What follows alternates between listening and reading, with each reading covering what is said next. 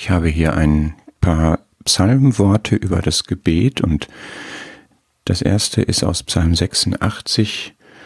Neige, Herr, dein Ohr. Kennst du jemanden, der, wenn du mit ihm sprichst, ganz Ohr ist, dir seine ganze Aufmerksamkeit zuwendet, der wirklich zuhört? Bist du selbst so jemand? Das sind super wertvolle Leute, die nicht nach einem halben Satz schon ins Wort fallen und zu Ende formulieren oder wenn ich etwas mit ihnen teile, direkt zu ihren eigenen Erlebnissen übergehen oder meine Aussagen in eine Schublade stecken, immer direkt eine Antwort parat haben, die vielleicht gar nicht zu meiner Frage passt, sondern zuhören.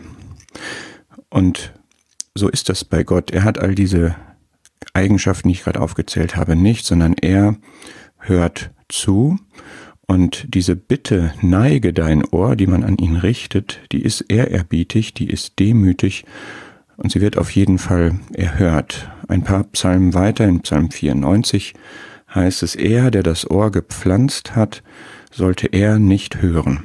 Ja, er ist ganz Ohr, wenn wir zu ihm kommen im Gebet.